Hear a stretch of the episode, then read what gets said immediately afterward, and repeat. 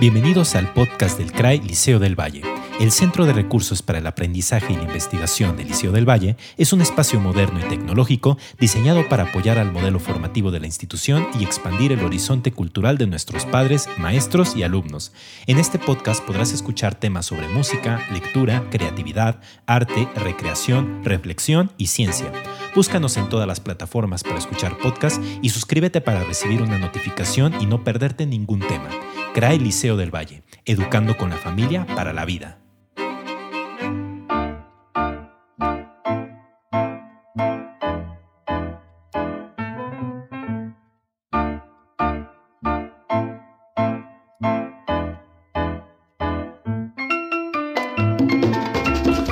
Bienvenidos nuevamente a otro episodio de este podcast CRAE Liceo del Valle, donde tenemos siempre temas diversos de interés que te ayudarán a saber un poco más del mundo y de lo que hay en él. En esta ocasión contamos el acompañamiento del profesor C. García, encargado del área de música. Bienvenido, profesor. ¿Qué tal, profesor Tonatiu? Estoy muy contento de estar una vez más en un podcast del Liceo del Valle, específicamente el área del CRAI. Eh, como ya mencionas, eh, los temas son culturales y también otros temas que son muy importantes, que no está por demás saber, ¿no? Sí, sí, siempre con nuevos temas. Y siempre se me olvida presentarme, así que eh, soy el profesor alternativo aquí en el área de batería de Liceo del Valle. Pues bueno, hoy tenemos para ustedes un nuevo país. Y como ya hemos visto, hablar de un país conlleva muchísimas cosas: cultura, turismo, tradiciones, música y pues entre otras cosas, ¿no? Y por eso siempre lo vemos de un lado este, superficial, si no nos tardaríamos años y años en saber todo de un país. Por eso, en esta ocasión les contamos las cosas que tú tienes que saber de Puerto Rico.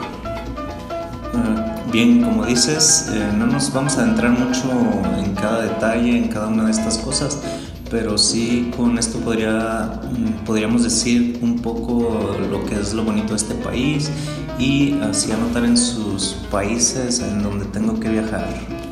Una gran cosa que tienes que saber de Puerto Rico para ver si te, si te enamoras y te dan ganas de viajar a Puerto Rico. Bueno, antes que nada, este, antes de llegar a los españoles, los nativos llamaban a la isla Borinquen, la tierra del gran señor.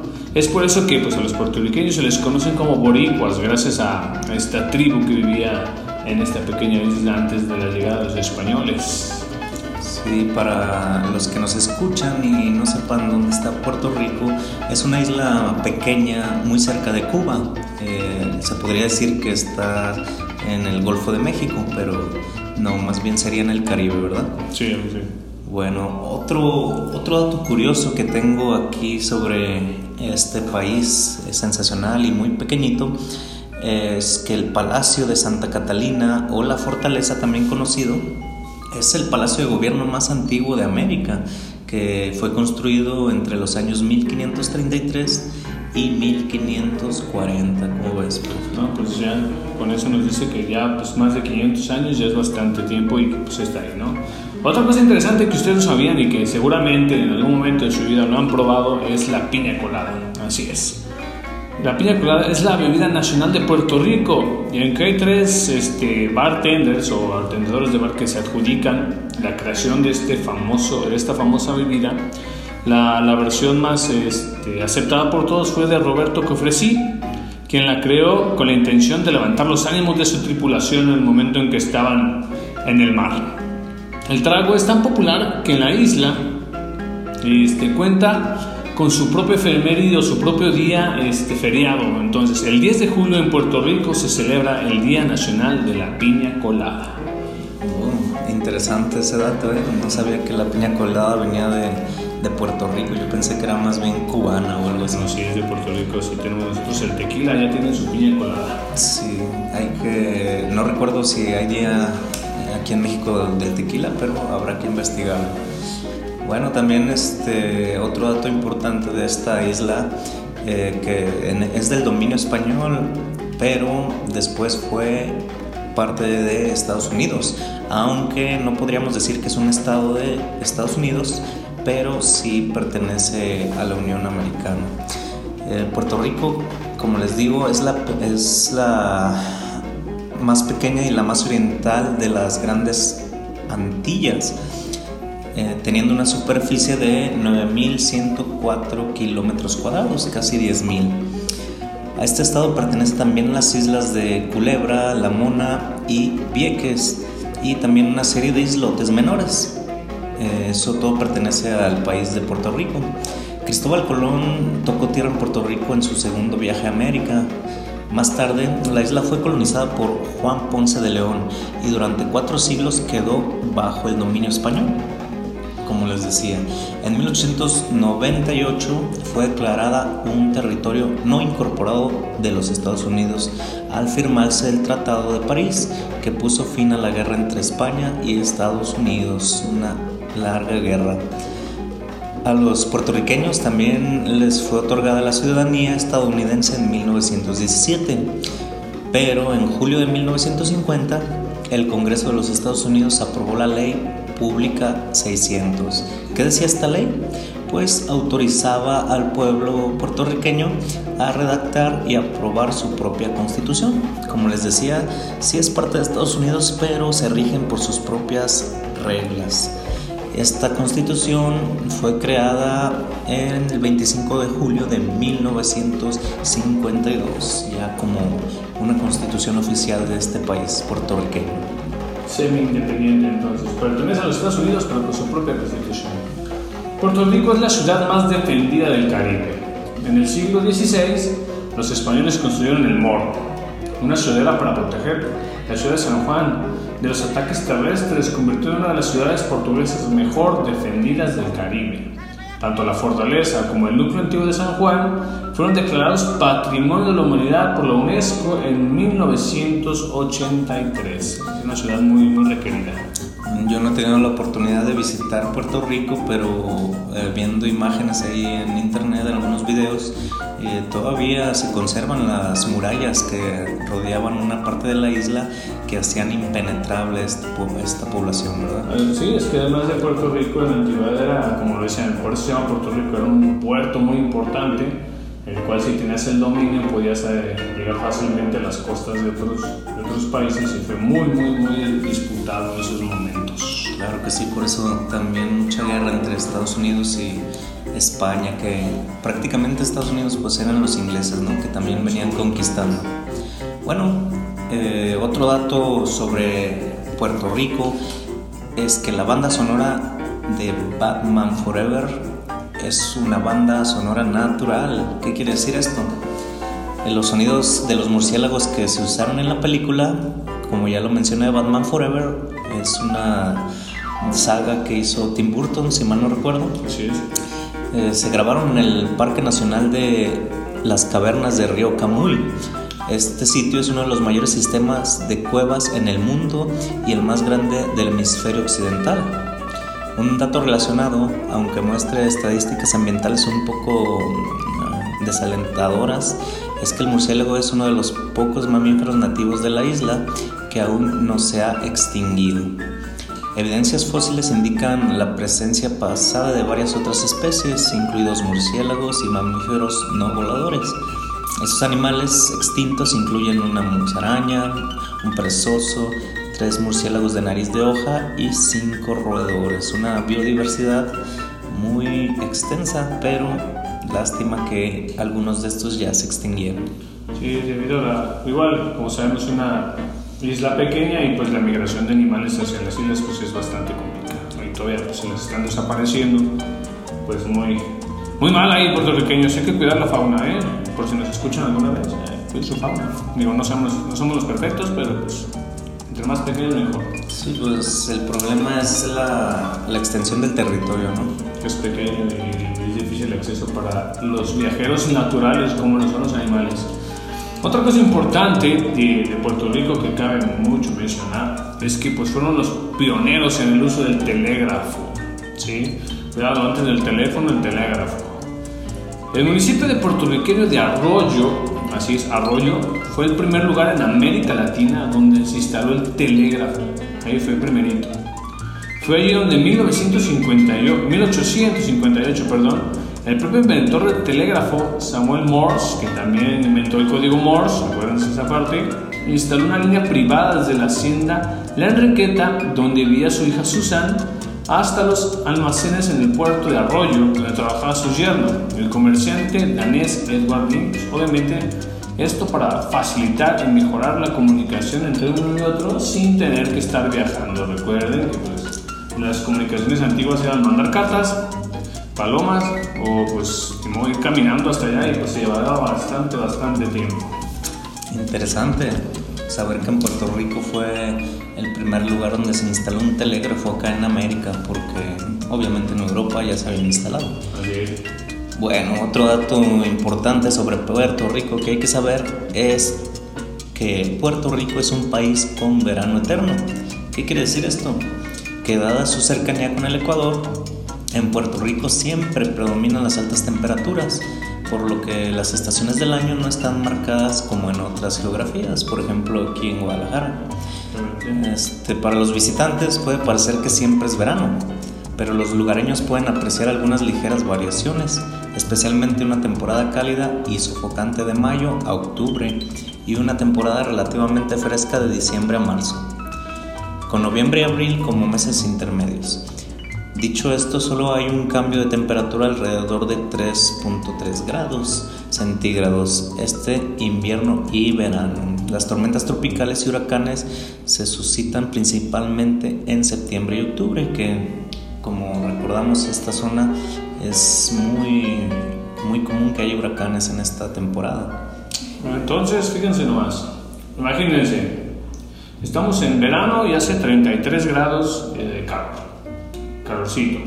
Nos vamos a invierno y nada más hace 30 grados, o sea, está, está denso, ¿eh? no, no, no hay mucha temperatura. En lo personal no me gustaría vivir en un lugar así, ¿o tú qué opinas, profe? No, no te estar sudado todo el tiempo. Pero bueno, ahí hay playita todo el tiempo, nada más, vas a tener mucha cosa, pero no. Bueno, no, no solamente lo digo por el calor, sino que eh, me gusta sentir el cambio de las estaciones.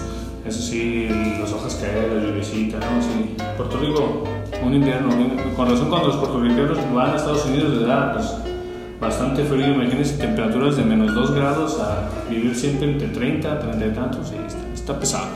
Otra cosa importante eh, de, de, Puerto Rico es que tiene eh, las playas bioluminiscentes, la mayoría de las playas bioluminiscentes están en Puerto Rico. ¿Qué es eso de bioluminiscentes? Eh, una bahía bioluminiscente es un ecosistema que florece cuando pequeños microorganismos llamados dinoflagelos se desarrollan en hábitats protegidos que con el mayor movimiento de las aguas este, liberan energía y en forma de luz. Es cuando ven, han visto unas películas o alguna escena de una serie que parece que el mar se llena de foquitos o de pequeñas luces en el agua, eso es bioluminiscencia.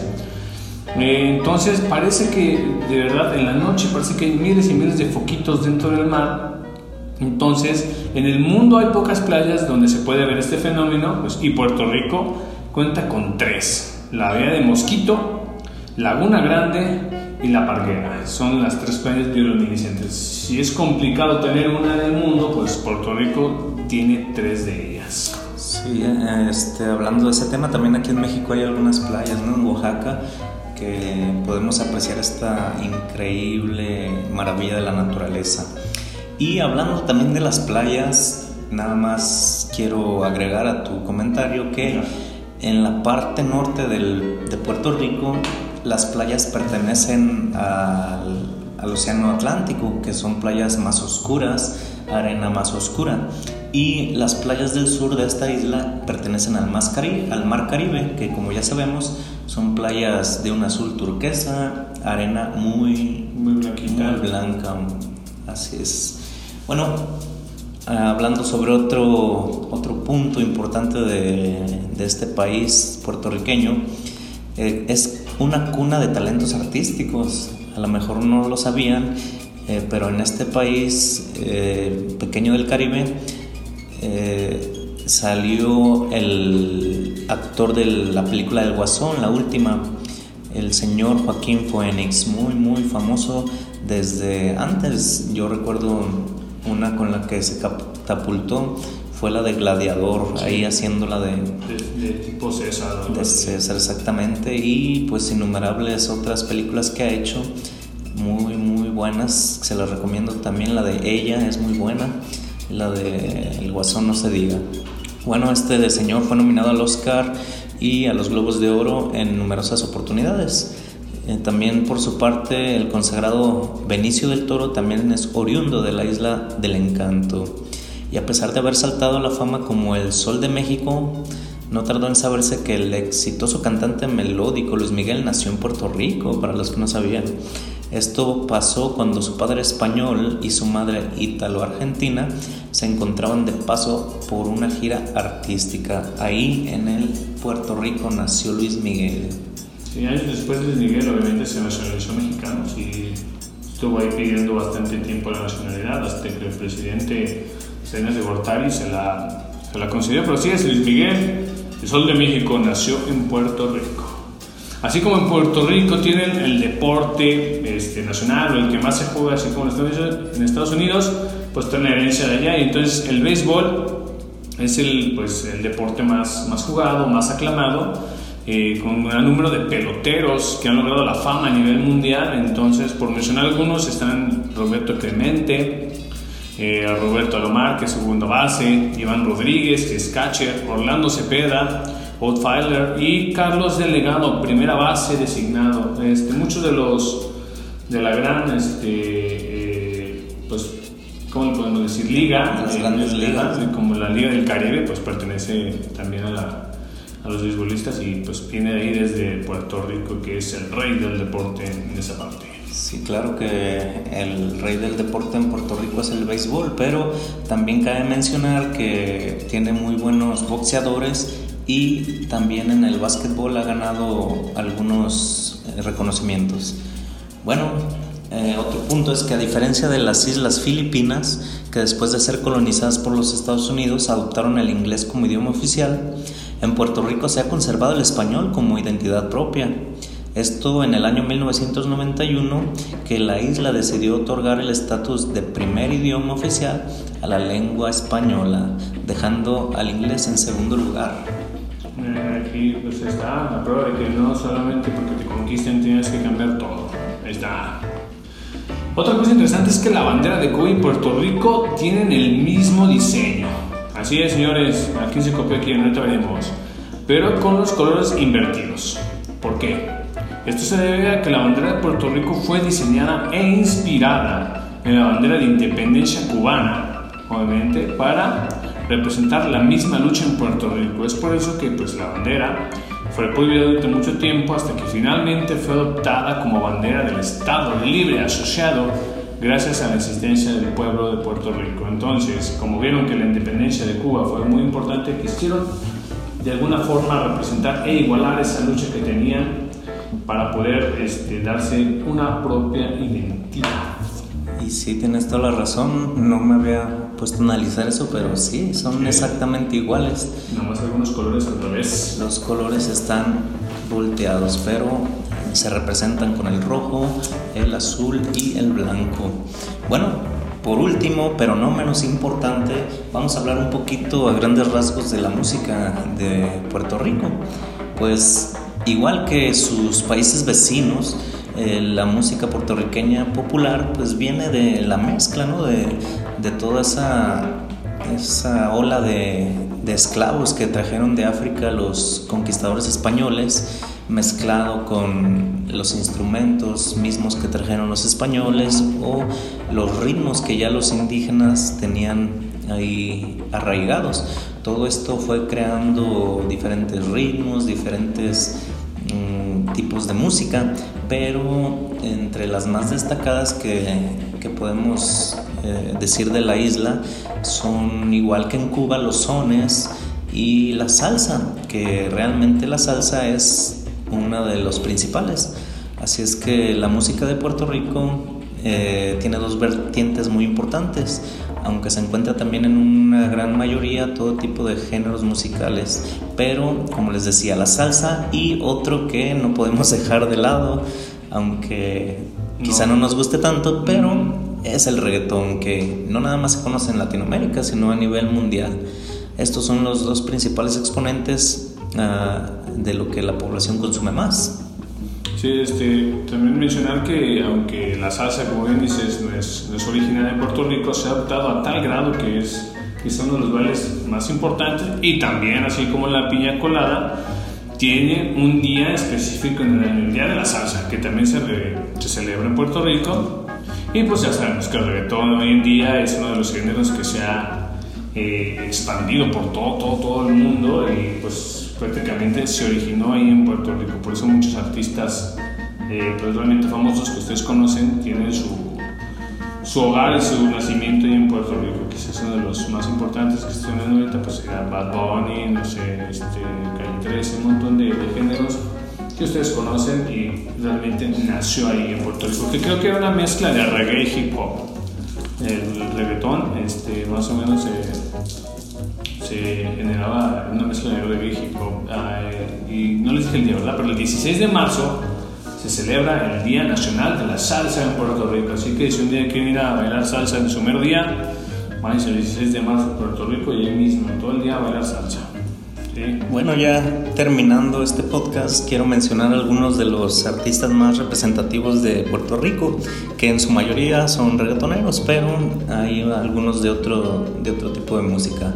Por ejemplo, el famosísimo Ricky Martin, eh, Daddy Yankee, Bad Bunny, Luis Fonsi, Osuna, Chayanne, el de Calle 13, como ya mencionaste, son algunos de los máximos representantes de la música puertorriqueña no por nada pues están pegando muchísimo ese tipo de música.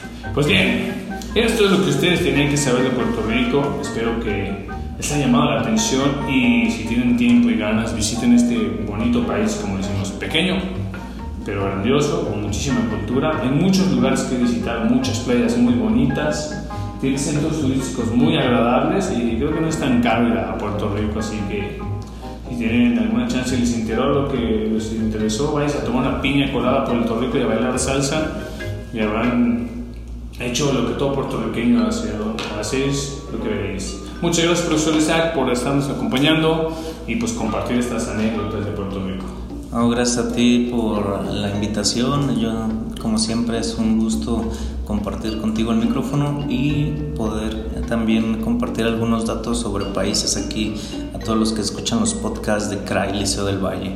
Sin más, yo me despido. Eh, soy el profesor Isaac García y los esperamos de nuevo en otro podcast. Aquí, profesor García, ustedes cuídense mucho y nos vemos en el siguiente podcast. Hasta luego.